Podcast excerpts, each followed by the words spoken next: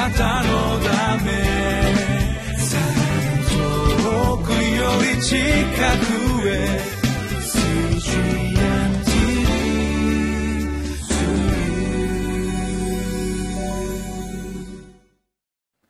皆さんこんにちは。2月10日リビングライフの時間がやってまいりました、え今日は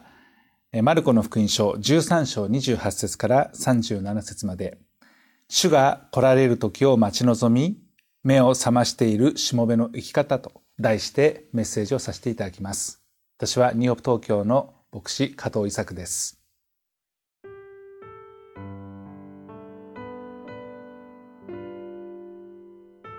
マルコの福音書13章28節から37節。一軸の木から例えを学びなさい。枝が柔らかになって葉が出てくると夏の近いことがわかります。そのようにこれらのことが起こるのを見たら人の子が戸口まで近づいていると知りなさい。誠にあなた方に告げます。これらのことが全部起こってしまうまでは、この時代は過ぎ去りません。この天地は滅びます。しかし、私の言葉は決して滅びることがありません。ただし、その日、その時がいつであるかは誰も知りません。天の御使いたちも子も知りません。ただ、父だけが知っておられます。気をつけなさい。目を覚まし、注意していなさい。その定めの時がいつだかあなた方は知らないからです。それはちょうど旅に立つ人が出がけに、しもべたちにはそれぞれ仕事を割り当てて責任を持たせ、門番には目を覚ましているように言いつけるようなものです。だから目を覚ましていなさい。家の主人がいつ帰ってくるか、夕方か夜中か鶏の鳴く頃か明け方かわからないからです。主人が不意に帰ってきた時、眠っているのを見られないようにしなさい。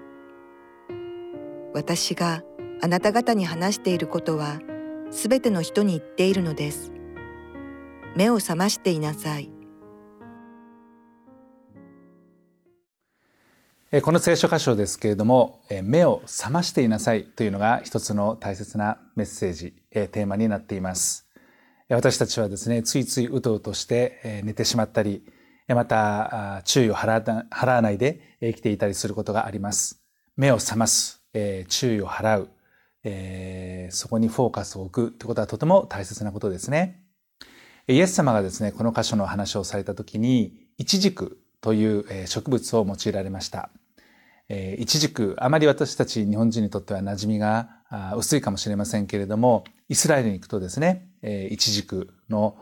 木がたくさん植わっていて、えー、春ぐらいにですね、葉を出し、また5月から6月ぐらいには、えー、第1回目の収穫を得るということで、とてもですね、馴染みの、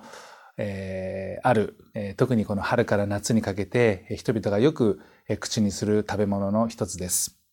えー、イチジクの木っていうものがですね、えー、このマルコの福音書の中にも出てきますけれども、11章ではエルサレムの破壊や滅びについて触れたその例として、このイチジクの木が登場します。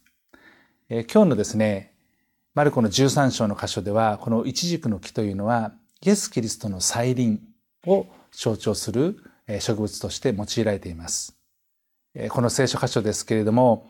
イチジクの木から例えを学びなさい。この植物を通して私たちがですね、えー、学べることがあるんだよとイエス様は言われました。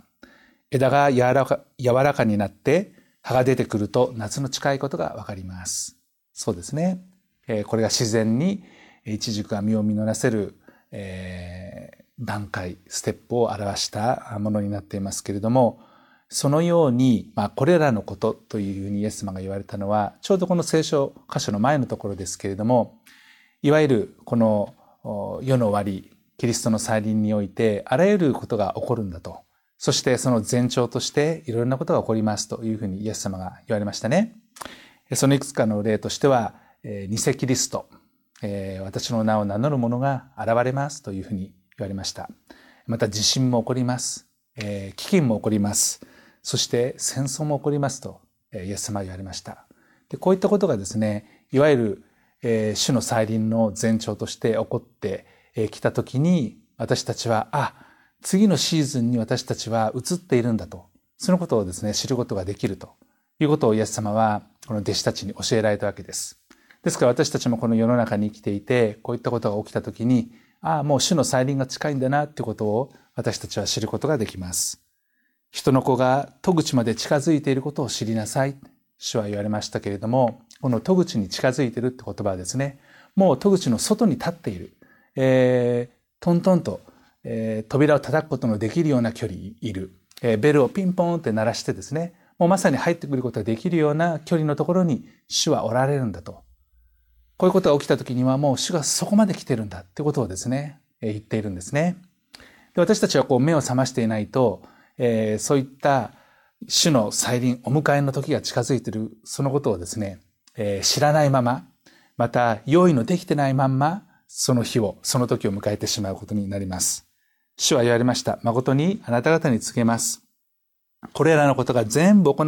えー、起こってしまうまでは、この時代は過ぎ去りません。ですから必ずこういうことは起こります。そして時代は過ぎ去る。つまり、終わりの日が来ますというふうにイエス様は言われました。この天地は滅びます。主が作られた天にあるもの、地にあるもの、あらゆるものは滅びるけれども、私の言葉は決して滅びることはないというふうに言われたんですね。イエス様の言葉が滅びることはないということは、イエス様が神であること、神の子であるということを表していますね。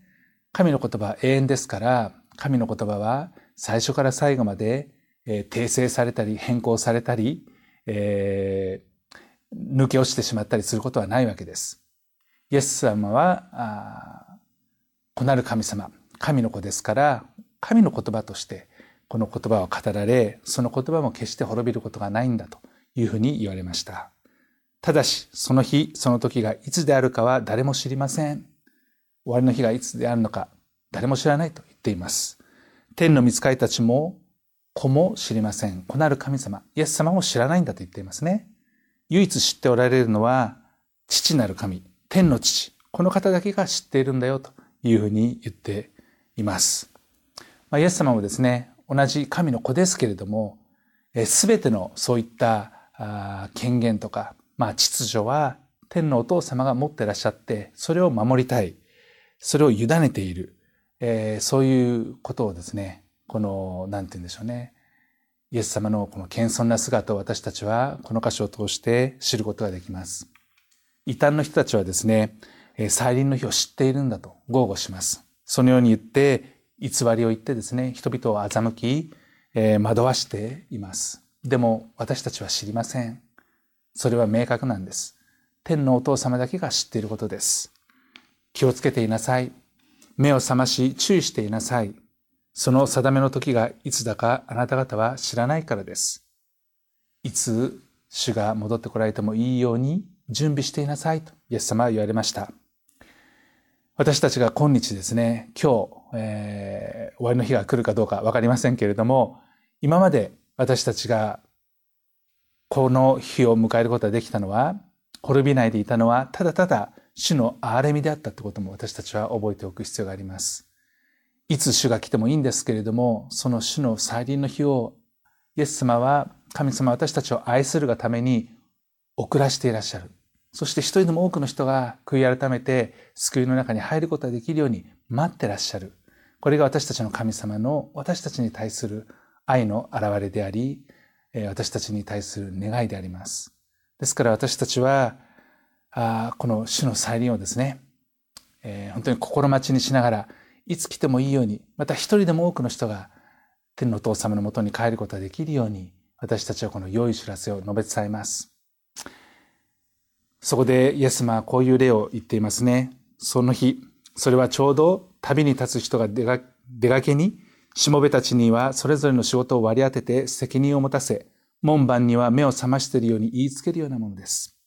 旅に出る主人そしてそれを忠実にですね、留守を守る門番にとって、主人がいつ帰ってくるのかわからない。えー、電話も、えー、インターネットもですね、そういうものは使うことなく突然帰ってくるんだと。天のお父様私たちのところに帰ってくるのもそういうことですね。前兆しか私たちには知りません。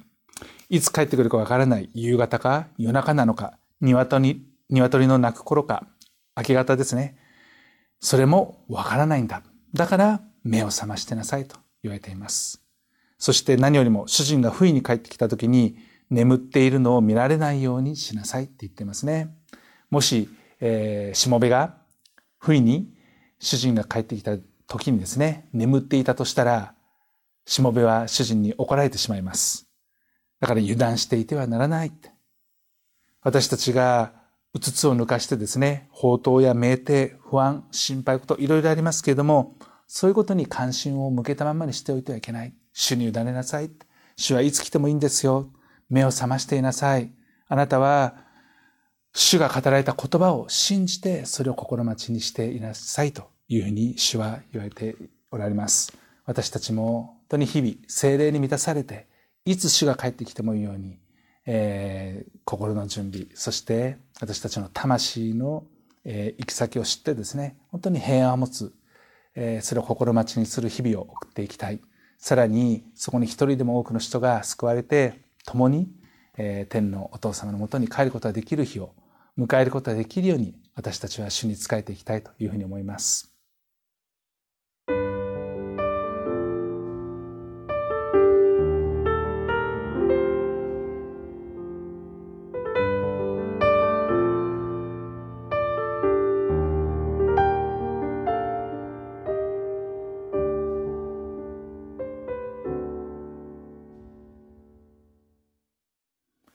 今週も主の言葉によって励まされて歩んでいきましょう。お祈りいたします。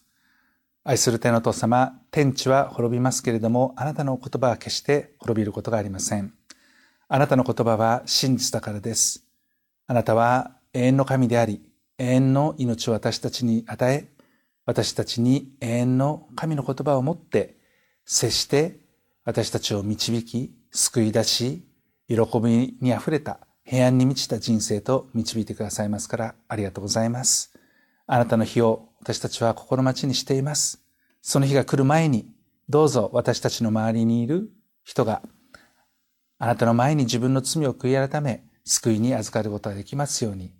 このことがあなたの心から願っていることだからです。救う主である尊い主イエス・キリストのお名前によってお祈りします。アーメン。なたのため。遠くより近くへ。